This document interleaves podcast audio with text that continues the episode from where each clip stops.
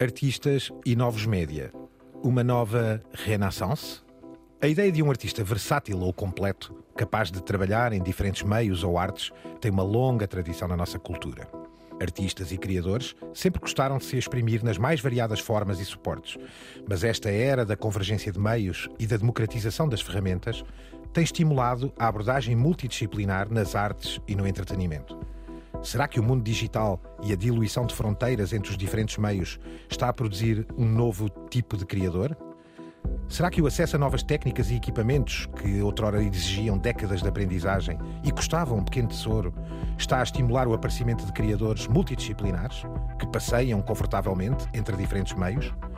Tal como os artistas multifacetados do Renascimento, será que vivemos agora com Miguel Ângelos e Leonardo da Vinci em pleno século XXI? Uma pergunta curiosa que exploramos aqui, na Terra-média. The medium is not something neutral. It, it, does something to people. It takes hold of them, it rubs them up, it massages them, it bumps them around.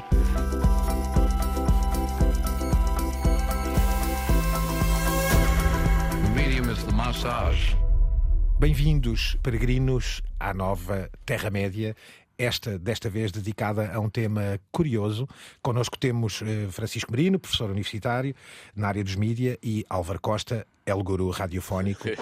Juntamente com a minha pessoa, Gonçalo Madail, aqui da RTP, tentaremos hoje, aqui na Terra-média, fazer uma pergunta curiosa. À imagem do Renascimento, Álvaro, dos artistas multifacetados, dos Da Vinci que desenhavam, pintavam, construíam novos engenhos. Ehm, Será que hoje, no mundo digital, assistimos ao mesmo? Podemos falar de uma espécie de nova renaissance? Eu começo por um, revelar que fui membro da davidbowie.net e não .com, como é atualmente. E até em conversa com o artista trocamos ideias sobre, e estamos a falar em, enfim, anos 90, finais, a ideia uh, da net como o novo espaço de total criatividade, incluindo eh, comércio. Eh, na davidbowie.net, o artista tinha uma série de, eh, de, edições que agora, curiosamente, estão a ser colocadas oficialmente no mercado. Tinha áreas de artes plásticas, de que ele era um, um grande fã, em particular do expressionismo, e havia um pouco a ideia da internet nessa altura como o be all and all. Era o caminho, era o futuro e iria destruir uh, todos os outros média. Francisco, isso de facto não aconteceu. Um, o digital tem hoje de facto uma série de portas por onde podemos entrar e sair, mas um, como o vídeo não destruiu a estrela de rádio. Francisco, eu aproveito e cavalgo esta pergunta do, do Álvaro, colocando a coisa assim. Há artistas hoje em dia que usam a sua mesma arte em diferentes meios, há artistas que usam várias artes diferentes em diferentes meios. Uh, há de tudo aqui um bocadinho, vamos tentar perceber o que é isto, o que é que é esta arte interpretada no mundo digital, os colossos, os novos autores artificiais, mas começava pelo, pelo capítulo zero disto. Os exemplos, para além do enormíssimo David Bowie, que em conversa na preparação deste programa com o Álvaro eh, tornou-se logo inevitável. David Bowie é um, de facto um exemplo, não só de quem, de quem se distribuiu por vários meios com várias artes, mas também que antecipava, se calhar, esta questão do futuro, não é? Se calhar era, o primeiro era o David Bowie a dizer vamos ter uma nova renaissance, ou já estamos a tê-la, mas vamos começar pelos aqueles que têm a mesma arte em diferentes meios. E tu trazes aqui alguns exemplos. Já não é de agora, não é? E sabemos disso, e trazes alguns exemplos que vêm de trás e que se calhar antecipavam esta Sim. multidisciplinaridade. Sim, em vez dos Da Vinci e dos Miguel Ângelos, vou-me centrar aqui mais na, na, na, nossa cultura popular, não é? Uhum. Porque se quisermos procurar e ir atrás, apanhamos realmente várias, vários artistas, autores, criadores que ao longo, ao longo da história foram sempre tentando espalhar a sua, a sua arte por diferentes, por diferentes áreas ou por diferentes meios, não é? Uhum. Inclusive o próprio Orson Welles, não é? Uh, uh, e há um autor de que eu gosto muito, uh, que é o Nam June Paik, da videoarte, que cruzava as várias artes, inclusive sul-coreano, e que inclusivamente cruza, eh, recorria ao, à transmissão em direto televisiva quase dentro do contexto da própria videoarte. Esta ideia de que podemos cruzar todas as artes está, está muito, é muito próxima da, da, da videoarte, não é? Uhum. E, e, de uma série de correntes artísticas como a Flux e etc. Mas aqui vamos nos manter na, na, uhum. na cultura mais popular. Ora, mais fácil provavelmente para um criador será quando ele consegue transportar a mesma prática para diferentes, para diferentes mídias, não é? Uhum. Para diferentes suportes, que era uma coisa que não era assim tão comum. E olhando para o, para o exemplo do cinema e da televisão, o cinema e a televisão eram dois mídias quase de costas voltadas um para dois o outro. campeonatos, duas Sim, ligas. Duas ligas não é? diferentes. Uhum. Não quer dizer que não pudéssemos passar. O Ingmar Bergman fez coisas para cinema e para, para televisão, o Kieslowski fez coisas para cinema e televisão, uhum. o Chris Marker fez coisas para cinema, televisão e até em multimídia, uhum. mas normalmente o sistema não estava concebido desta forma, e então ou estavam na liga da televisão ou estavam na liga, na liga do cinema, e normalmente, aliás, se virmos o Barco do Amor, que, que está agora a passar na memória, vendo uma série de atores do cinema mudo ou do, dos anos 40 que vão morrer ao Barco do Amor, literalmente, mas, a fazerem papéis de velhinhos, não é? A televisão era uma espécie de divisão B, Liga Europa. Daí a chamar-lhe Liga. Era, é? e, e, e, por vezes podias começar, Álvaro, podias começar na Liga, na Liga Europa. Estou-me a lembrar do Bruce Willis, não é? Começou na Liga Europa, na depois passa para o cinema, não é? Uhum. Uh, mas na prática, os, os dois meios, uh, havia uma distância hierárquica muito grande entre os dois meios. Uh, aquilo que nós chamamos hoje de convergência mediática veio mudar um bocado isso, que é o digital para lá do próprio digital. Ou seja, este ecossistema mediático nosso, dominado pelo digital, veio suscitar uma, uma coisa que um destes autores de mídia, que é o Henry Jenkins, chama a convergência de meios. E isso foi, foi extremamente benéfico para a televisão e até queria assinalar um, um, um, destes tipos que, estranhamente, sempre cruzou facilmente do cinema para a televisão, que é o Martin Scorsese. De quem não gostas nada, Álvaro, não é? Martin oh, Scorsese diz-te pouco, não é? o, o, o Martin Scorsese realizou, por exemplo, o Bad do Michael Jackson, que é uma coisa que nós normalmente não, um não nos lembramos. Não é? E, portanto, Sim, fora do âmbito Mas o, esse cinematográfico. Mas Francisco, já era, eh, digamos, inquinado com várias linguagens. Não esqueçamos, e há um pormenor importante, é que muita, muitos dos videoclipes que são eh, exibidos, eh, por exemplo, nas televisões musicais, geralmente, e Gonçalo sabe isso, cortam o outro e cortam o intro. Uhum, e sim. no BED só víamos a partir do momento da primeira batida. Exatamente. Ou seja, sim, sim. havia Aliás... toda uma arte videográfica que estava escondida e que não estava disponível ao espectador médio. Aconteceu na televisão, aliás, Álvaro, no vídeo musical, isso aconteceu ao longo dos anos, não é? Vinha quase desde o Elvis e desde os musicais dos artistas uh, que, que, cantavam as suas músicas, interpretavam nos, nos, dentro dos filmes, até começarmos a ter os filmes, o Yellow Submarine, por exemplo, ou, ou talvez até o Thriller do Michael Jackson, Sim. que só foram, de facto, como tu dizes, editados, cortadas as suas pontas, aparadas, com o advento de uma coisa chamada MTV em 1980, Exatamente. não é?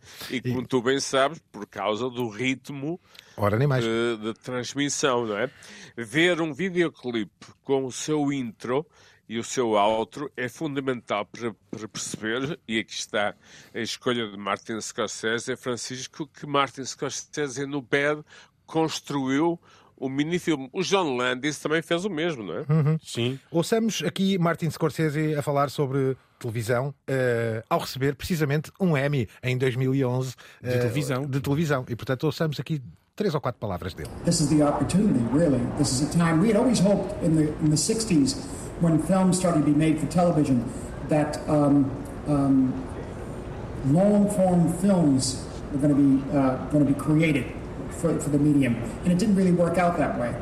Um, I think you really have an opportunity here now, and I can see it maybe even more so than what's possible in independent cinema. Mas houve mais casos destes no cinema, Francisco. David Lynch, uh, David Fincher, que tu queres falar aqui um bocadinho por causa dessa importância que foi Sim. um dos primeiros grandes títulos da era Netflix, House of Cards. E a possibilidade de um realizador passar do cinema para a televisão com algum à vontade. O, o, na altura em que o David Lynch fez, uh, não era muito, muito habitual, não era nada habitual até, uhum. era quase, tornou-se quase uma marca lynchiana, facilidade com que ele transportou o universo do Lynch para. para e a história da Laura Palmer. Para, para é? a televisão, não é? Com uma série famosa que depois depois teve um, uma, uma, nova temporada recentemente, ou um chamada comeback recente, Twin chamada Twin Peaks, uh, que ele também explorou no cinema.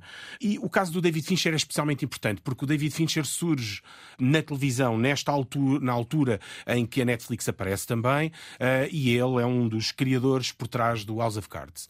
Foi precisamente os primeiros a identificar o potencial que a nova televisão que aparecia no final dos anos 90, início de, do, do, do, do século XXI, teria para os criadores e para a mestria dos realizadores Aliás, que tradicionalmente trabalhavam no cinema e que poderiam agora transportá-la para, para a televisão. Álvaro. É um tal respeito que referimos há pouco, a ideia que, eh, afinal, a televisão está de novo a viver um tempo dourado. E o House of Cards foi fundamental para a Netflix, é evidente, já, já ninguém se lembra disso, mas a Netflix. Enfim, Nasce para o mundo, ou acorda para o mundo com o House of Cards. Acho que é o primeiro, Exatamente. primeiro grande título, ponta de lança não é? Álvaro, Steven Soderbergh é outro exemplo destes, não é? E que tu também Sexualize conheces. Videotape, por exemplo, não é? Uhum. E recentemente Kimi, curiosamente, essa, essa ligação uh, de tendências Sexualize Videotape uh, tinha muito a ver com a importância da câmara no, nos nossos dias, não necessariamente uma, câmara de cinema, seja uma câmara, neste caso, de smartphone. Kimi, o novo filme que é como é costume, montado, editado, pensado, criado, escrito por ele, com nomes, nomes artísticos, é, é, já uma observação semelhante no sentido em que olha para a ideia de todos os gadgets que nos rodeiam. Ou seja, se nesse passado do Sex License Videotape nós tínhamos uma ideia eh, do que seria a imagem para a nossa vida, de alguma forma em Videodrome, David Cronenberg também fez o mesmo, embora de uma forma muito mais, obviamente... Visceral, diria. Fantasmagórica e visceral. O que a mim é, é, é, também uma ideia sobre a dependência que vamos ter sobre os gadgets que nos, que nos reúnem uh, e que organizam e que nos ajudam. Ou seja, a televisão permite um, uma, uma narrativa que o cinema atual já não permite. Em 2018, Steven Soderbergh, uh, em Sundance, precisamente, e aqui para a Sundance Foundation, um, falava sobre o futuro da televisão independente. Ora, ouça. I've been trying to look forward and, and see how people are watching things and became more and more interested in this idea of designing something to be watched on your phone or your iPad or now, you know, Apple TV and things like that. Um, but, but something that was not diminished by being seen in that format, but was enhanced by being with that format because you can touch it and become engaged with it. E daqui nomes não faltam, não é? Na realidade, Ridley Scott. Uh, Deixa-me só dizer companhia... uma coisa ainda em relação a Soderbergh e para fechar. Uh, fecha, fecha. Eu, ele é precisamente um realizador para, para além de mídia, como ele próprio aqui defende. Ou seja, ele realiza séries de televisão, ele realiza filmes, uhum. ele realiza narrativas interativas que são representadas em apps. Ou seja, é precisamente um, um, um realizador que vai para além do, do, do mídia. E falavas do Ridley Scott. O Ridley Scott também é outro destes. Um homem com um passado na publicidade, nas séries de televisão, no cinema tem muitas séries. Uh, aliás, o, o, uma delas recentes é o Raised by Wolves, não é? Que já uhum. falámos aqui também. E é precisamente esta ideia de um realizador que, sendo realizador, não é exclusivamente realizador de um determinado meio. É, uhum. A ideia de realização hoje em dia é muito mais ampla. E é aqui o nome que foi citado, que é o Jonathan Glazer. Se estiverem atentos aos créditos da série que finalmente acabei de ver, espero que haja mais episódios, Better Call Saul. Jonathan uhum. Glazer faz parte desta série. Ele vem direta e frontalmente, uh, digamos, do mundo videoclípico. A ideia é que os videoclipes eram apenas pontes para a outra margem, como diria o Jafomega. E, e, é um grande autor conhecido, aliás, nessa matéria. Nos videoclipes tem verdadeiras antologias. Sim. York, é? entre eh, outras. Entre outras, não é? E há um outro aqui, se podemos dar exemplos, chamado George R. Martin, esse tal escritor, que escreveu meio dúzia de coisas que conhecemos uh, ligeiramente, que também tem feito um percurso curioso nesta matéria de escrever mas para vários meios. Francisco, trazes Sim. aqui um exemplo? Trago um exemplo que é o caso do videojogo uh, The Elden Ring, que é provavelmente um dos jogos do ano de 2022, uh, e ele é o autor uh, da- do mundo narrativo do Elden Ring, ou seja, o senhor que não jogará jogos de computador. uh, e, e- e- e- reparem que a escrita é provavelmente uma das áreas que mais se propicia a isto, não é? Uh, a lembrar do caso do William Faulkner, que depois foi para o cinema, numa fase já muito decadente, e, e aqui, já bem velhinho, não é? Que o George R. Martin não é propriamente um jovem, uh, ainda tem fôlego para construir o mundo narrativo de um videojogo e pôr toda a gente à procura dos diálogos que teriam sido feitos por ele ou não no, uh, neste jogo, não é? Que é um dos jogos do ano. Vamos ouvir eh, The Elden Ring, o trailer de Hidetaka Miyazaki e George R. Martin. I doubt you could even imagine it.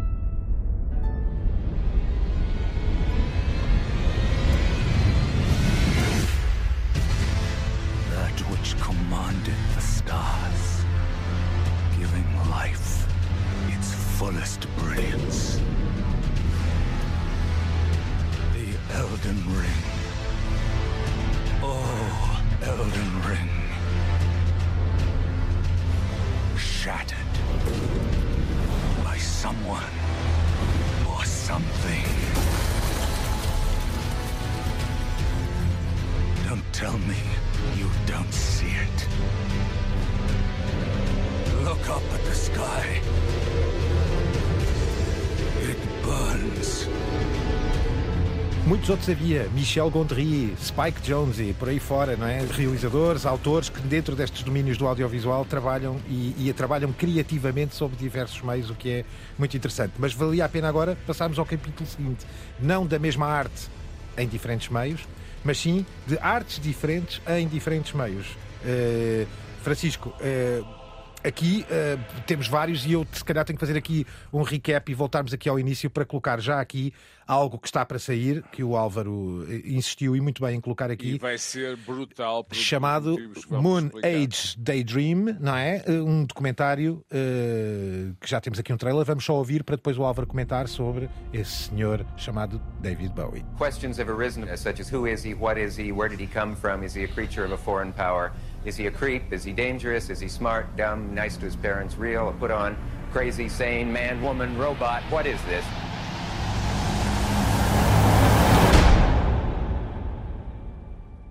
Are you there, David? Are you there, Mr. David Bowie? Moon Age Daydream, portanto um pesadelo. Eh, queres declinar e traduzir isto para a malta? Isto vem de Ziggy Stardust, como, como se lembram, e tem a ver com um autor chamado Brett Morgan, que desde, eh, enfim, eh, a década passada eh, tentava criar uma ideia de documentário imersivo, uma forma narrativa onde as imagens contassem a história e não, como é habitual num documentário, entrevistas ou, ou se quiserem, contexto hum, eh, de conteúdo narrativo. Eh, Estreou-se em Cannes finalmente. eh, David Bowie, infelizmente, não está neste planeta, estará noutro a observar, mas Moon Age Daydream vai trazer ao documentário lá está toda uma série de linguagens, algumas delas nós falamos hoje, que vão eh, como que refazer a ideia ou de cinema, ou de documentário, ou de série. A tecnologia atual permite, eh, digamos, uma espécie de, de eu diria, maxi-fragmentação eh, dos conteúdos. Não sei se, se tu concordas, Francisco. Uh, Sim, sem, sem dúvida nenhuma, não é? E neste caso, então, parece-me que é um documentário a não perder de todo. E deixa-me dizer-te, só, Álvaro, que há outro artista também, que tu também conheces bem, uh, que poderia caber aqui. as. Uh, sim, o The Artist Formerly Known As, que é o Prince, que tem três visual albums, não é? Uh, uh, com- são bastante diferentes. Um deles em que ele é o próprio realizador, ele, ele realiza, ele interpreta, ele canta, que é o Under the Cherry Moon, Que é até o mais atacado, julgo eu, dos três. Uh, mas esta ideia de visual album, que de alguma maneira o David Bowie já, já tinha ensaiado, não é? E há outro David, de que já vamos falar mais à frente, também com o mesmo Burn. conceito. Deixa-me aqui dizer que antigamente, Francisco, tu fazias aqui uma consideração curiosa nesta, nesta, no nosso guião, que hum, até aqui era difícil, era preciso um artista ter um nome já muito firmado para se poder assumir com novas artes suas noutros meios.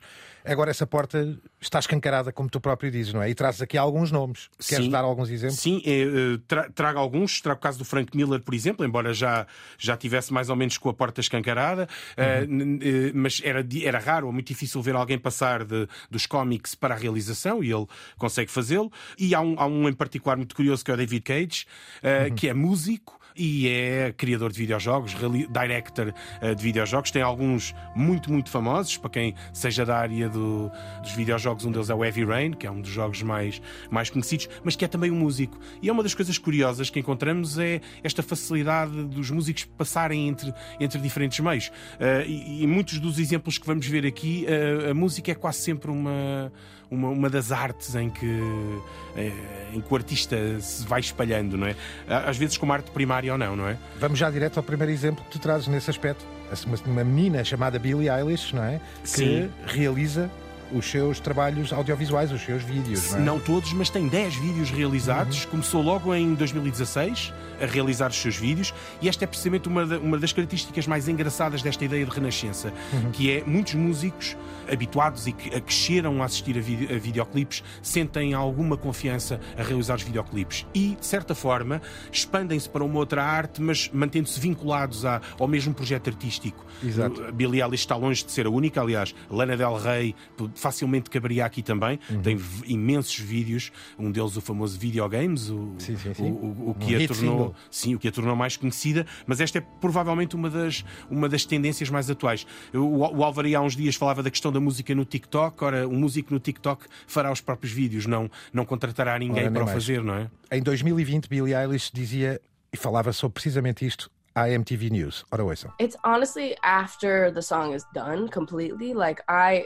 it's pretty rare when I'm if that I that I would do it like during writing a song because it's like definitely two different worlds for me. You know, it's like not the same thing as like creating um, music and then creating the the actual visual for it. Da Billie Eilish para alguém também incontornável dos nossos tempos, Álvaro, chamado Donald Glover. Donald Glover, Oh. quem é ele? É eh, um senhor cham- eh, Uma cujo série- nome não é uma artístico.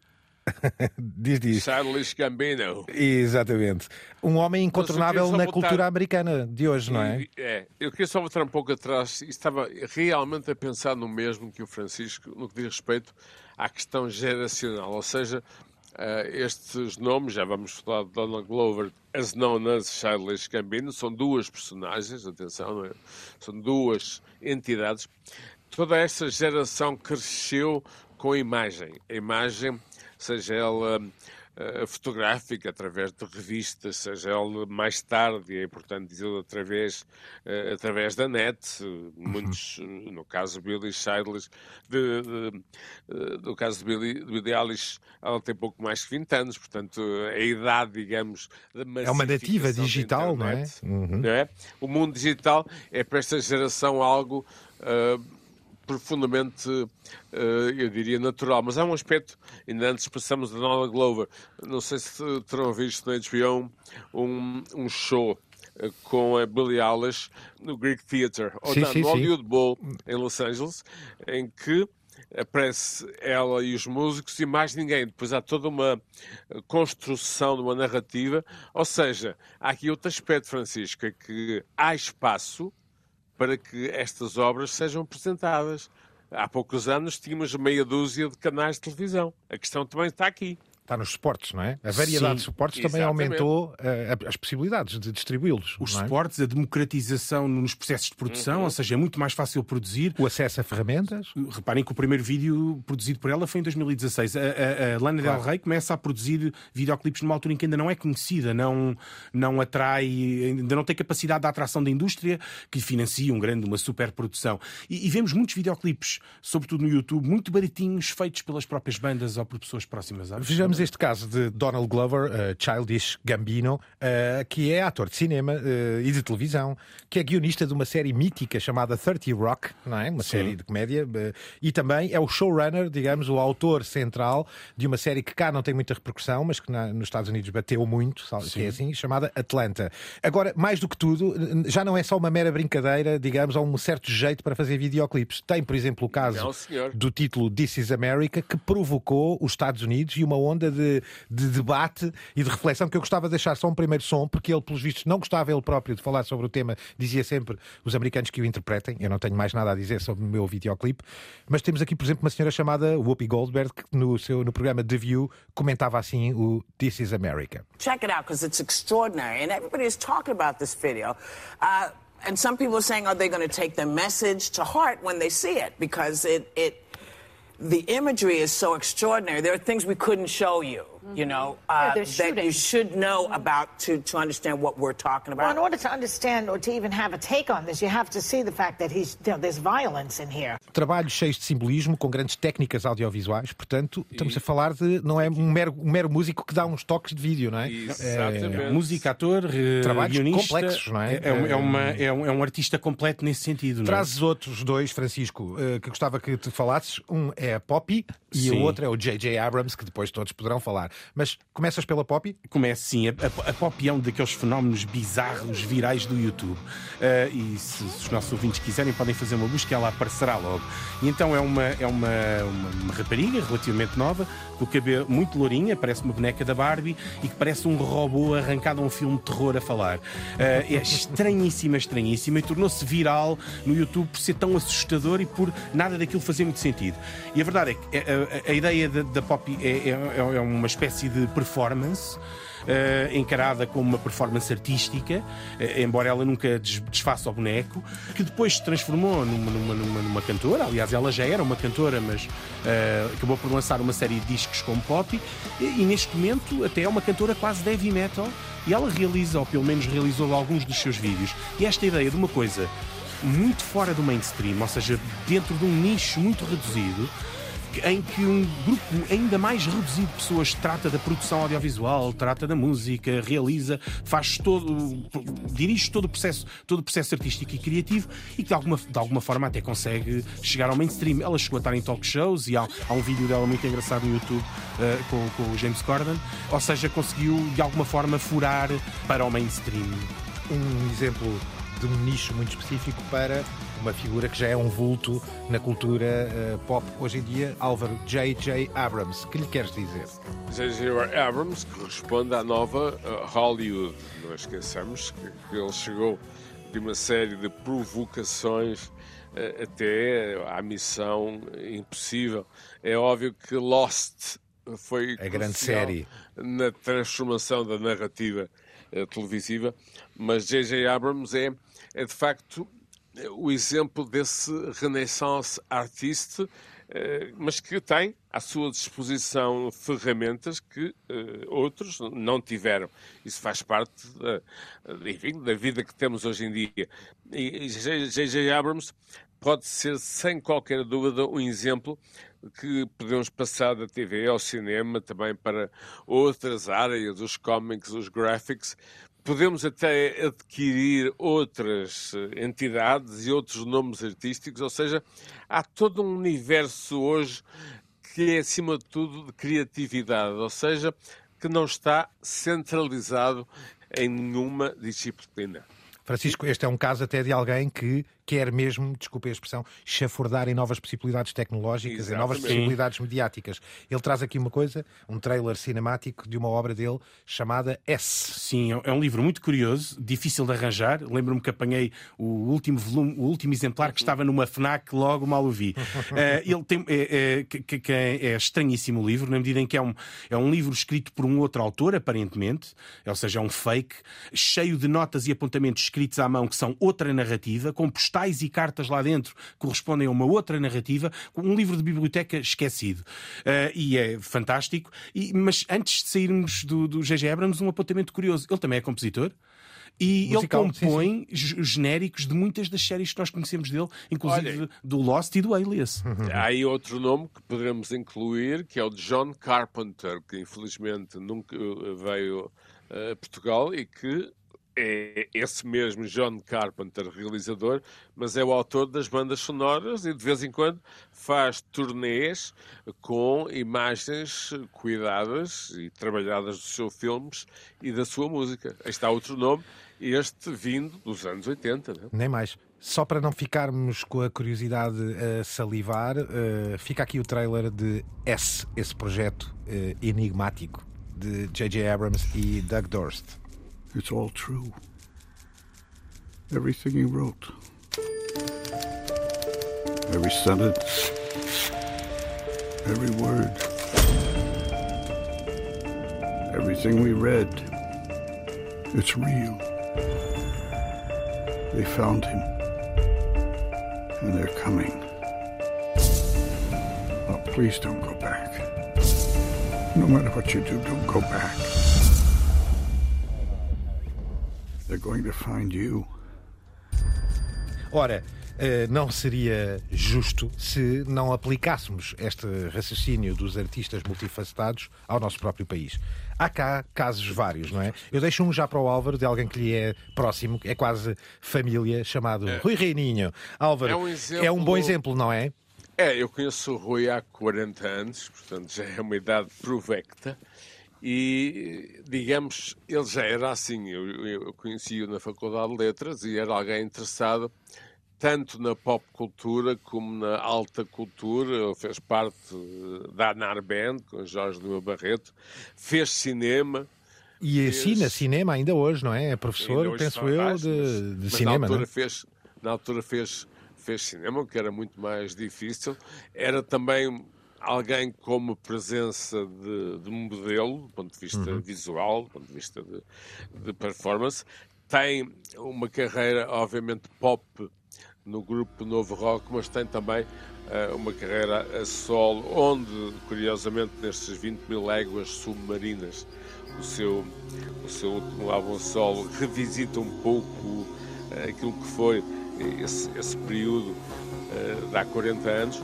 É também alguém que é capaz de fazer televisão, aliás, já fez connosco num programa eh, em que tu Com um dos melhores títulos de sempre, sabe, chamado Homens à beira de um ataque de nervos. de ataque de nervos. Portanto, temos aqui alguém que é capaz também de tocar eh, e cantar com a orquestra de jazz Matosinhos ou fazer um espetáculo crooner. É um caso único.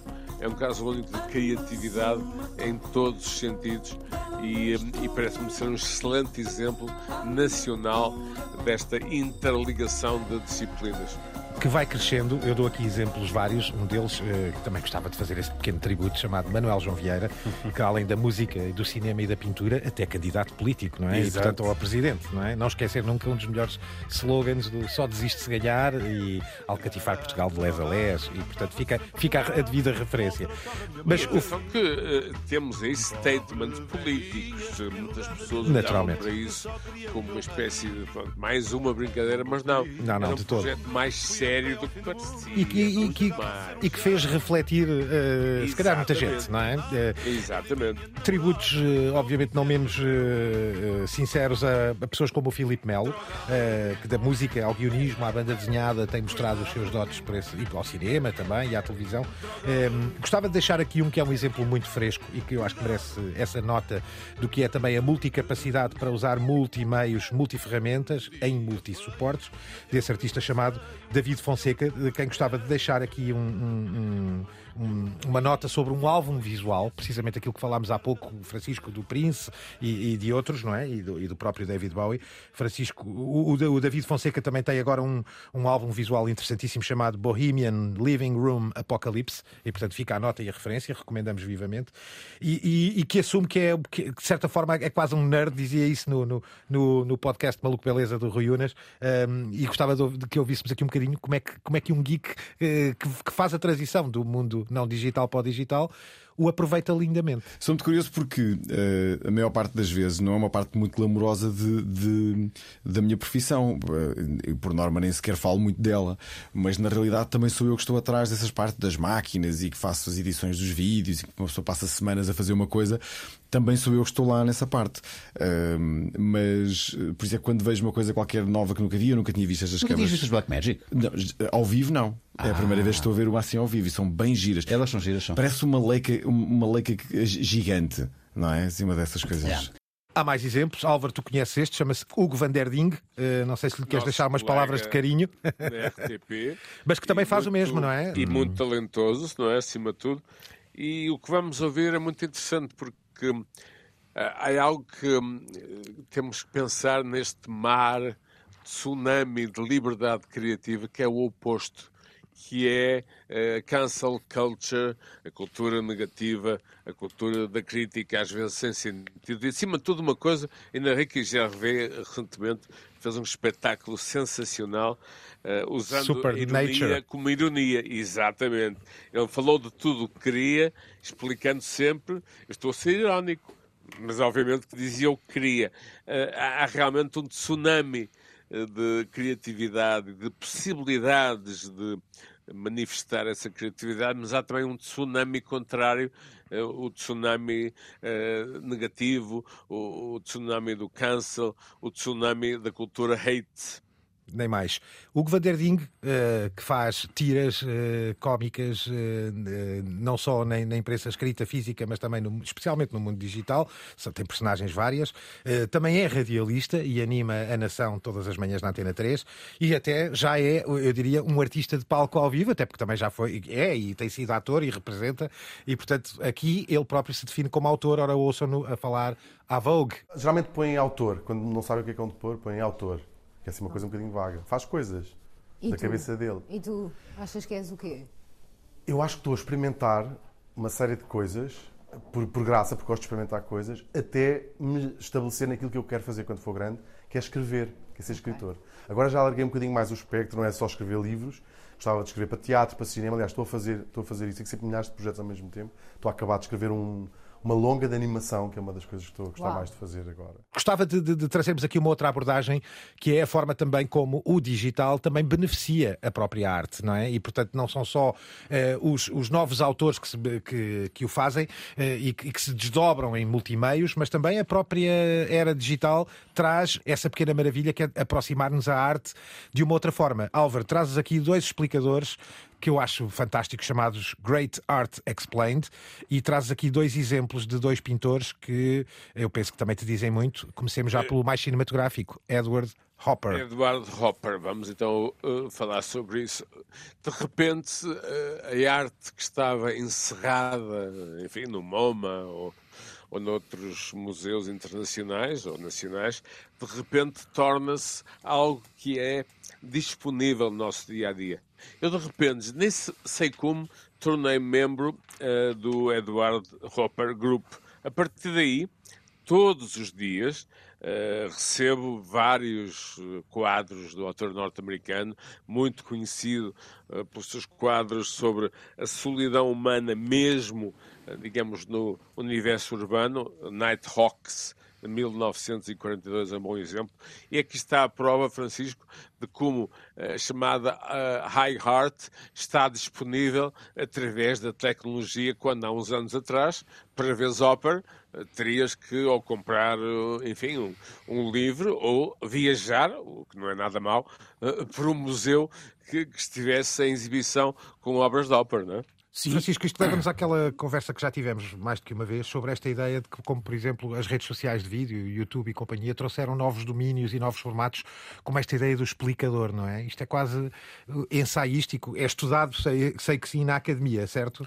Uh, alguns deles são extremamente relevantes, são quase ferramentas. É? A lógica ensaística uhum. no cinema, por exemplo, tem sido bastante importante. Mas no caso das artes em particular, embora aqui em Portugal não seja tão comum, Uh, o melhor exemplo será o estilo, o programa da Paula Moura Pinheiro de, Sim, de- visita de guiada. visita guiada. Uh, se pesquisarmos no, no- no YouTube, vamos apanhar imensos vídeos de, de, da Tate. uh, de- há, há uma série de vídeos fantásticos do, do, do, do Museu de, de Arqueologia Britânico também. Normalmente vídeos muito pequeninos destinados a explicar uma peça de arte, ou uma obra de arte, ou, ou- ou um achado qualquer arqueológico. E essa é uma das grandes vantagens não só para descodificar, como também para nos colocar em contacto ou com o historiador, ou com o curador, com, com quem trabalha eh, aquela peça, não é? Esta é particularmente deliciosa. Ouçamos um bocadinho do Great Heart Explained, neste caso sobre esse monstro da, da pintura e da, da iluminação cinematográfica na pintura chamado Edward Hopper. Edward Hopper's world was New York, and he understood that city more than most people.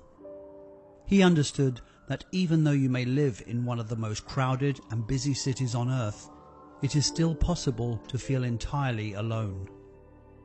This painting was completed on January the 21st, 1942, just weeks after the bombing of Pearl Harbor and America's entry into World War II. E agora, porque o Álvaro nos brindou com estas referências, também um outro sobre O Grito, esse famosíssimo quadro de Montes. Ora, ouçam esta delícia. Under a blood red sky, a terrifying figure with a skull like face is staring out at us. And it appears to be screaming in anguish. Edvard Munch's The Scream, one of the most famous images in the history of art, has become for us a universal symbol of angst and anxiety.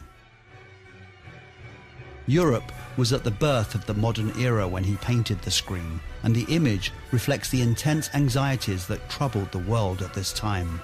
Novas fontes, novas formas de explicar, novas formas de aproximar a arte, mas também novos colossos a nascer. O Álvaro quis trazer algo que de facto é absolutamente majestoso e é um marco, penso eu, para, e- para a história museológica e que, onde a tecnologia está presente ao mais alto nível, certo, Álvaro? Chamado New Grand Egyptian Museum, Museum no Cairo. Portanto, no o novo Cairo. grande museu egípcio no Cairo. É óbvio que não será fácil, eh, enfim, uma deslocação ao Cairo. Eh, Mas, Mas vale a pena. Mas vale a pena.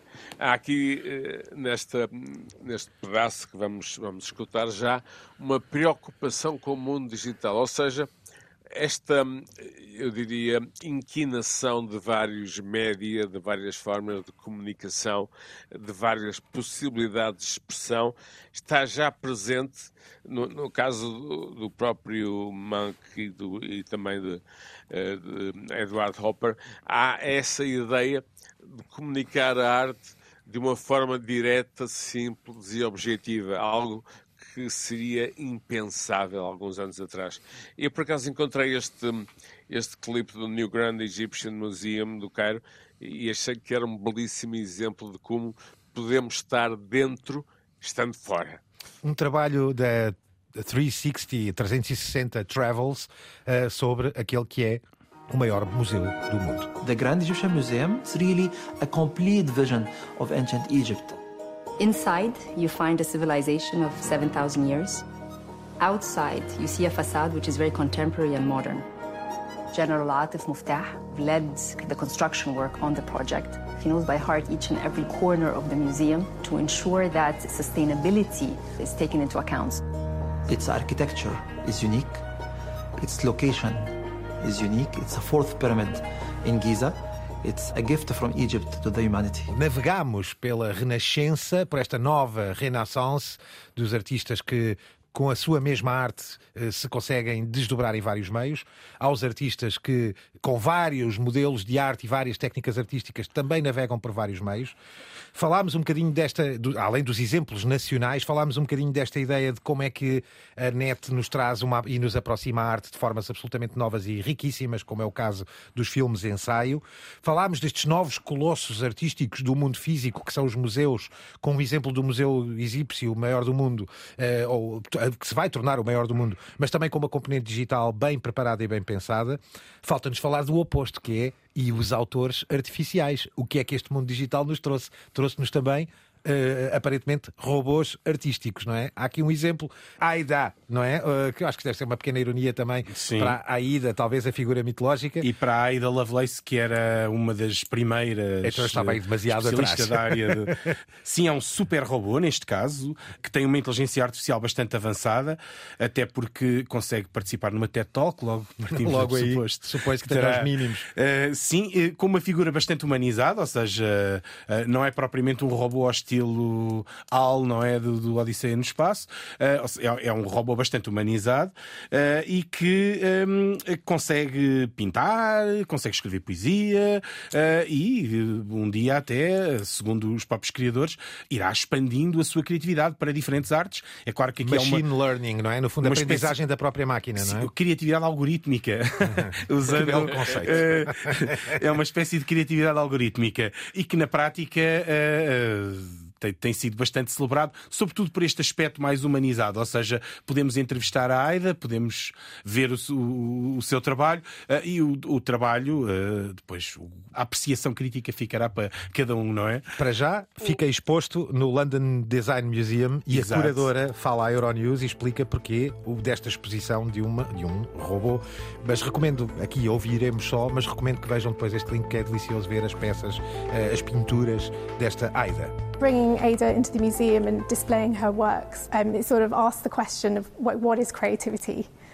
Um, can a robot create art? To what degree does a, a robot hold human like qualities? Um, and I think these are questions that we, we don't overtly ask in day to day life, even though we interact with technology all the time.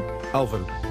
Daqui percebe-se que um robô destes, e tu, és, tu falas muito nisto, uh, onde é que vamos parar com isto tudo? Queria só deixar aqui depois, vou deixar aqui um exemplo muito engraçado para o fim, que é uma conversa também com um robô muito desenvolvidíssimo, aliás, mostrado agora em 2022, que tem alguma ironia.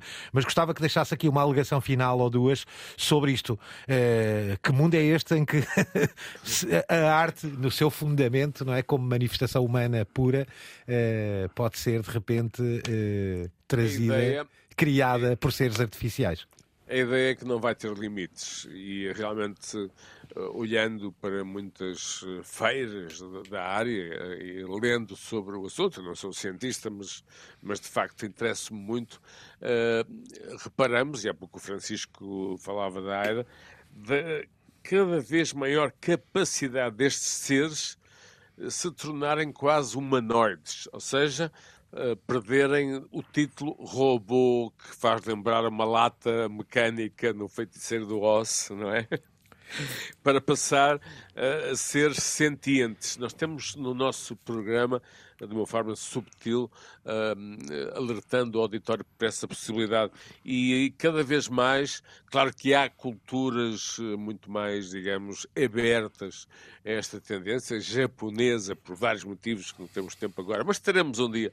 É uma dessas culturas, mas de facto o que eu posso dizer para, para e, e como statement é que um, art is the massage. Francisco, estava a ouvir o Álvaro e a lembrar-me, por exemplo, de um trabalho de um artista super multifacetado chamado Michel Gondry, mas sobre uma outra artista super multifacetada chamada Bjork, Bjork, com o famoso All is Full of Love, não é? E aquelas robôs libidinosos. Sim, é? é, é, antes de eu passar, fechas também tu. Achas que essa criatividade algorítmica vai ter revanches do, da comunidade artística humana? Não sei, já este assunto é colocado há algum tempo, sobretudo por causa da escrita de guiões e da, uhum. da construção de narrativas. Há uma série de projetos Criatividade de máquinas de, inteligente, de inteligência artificial.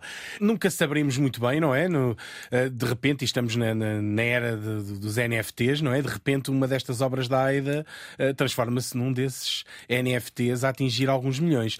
Mas parece-me que é sobretudo como curiosidade para testar os limites mais da inteligência artificial do que propriamente uh, da arte, não é? Mais facilmente serão perigosos, provavelmente, no relacionamento. Vejamos, por exemplo, o caso desta robô humanoide, a Ameca, que já em 2022 reagia assim numa entrevista. This is the kind of stuff that you come to CES to see in person. This is a humanoid robot, Amica. Amica, hello. Hello there. How are you doing today?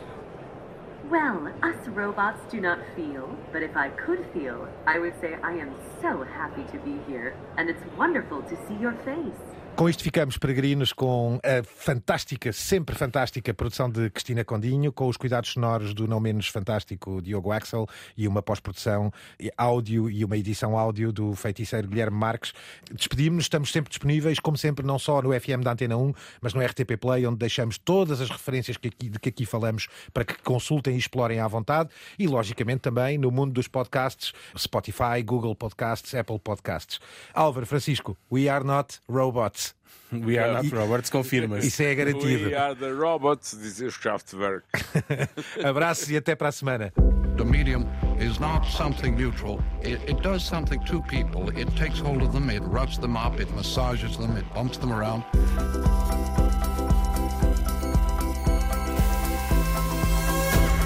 The medium is the massage.